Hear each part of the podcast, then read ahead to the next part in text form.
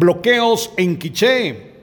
Las autoridades ancestrales, cocodes y líderes comunitarios establecieron los siguientes horarios para dar paso libre en las cuatro entradas a la cabecera del departamento de Quiché, de 6 a 8 de la mañana, de 12 del mediodía a 14 horas y de 17 a 19 horas. El mercado abrirá los días jueves, viernes, sábado y domingo. Desde Emisoras Unidas Quichén, el 90.3 reportó Carlos Recinos, primera en noticias, primera en deportes.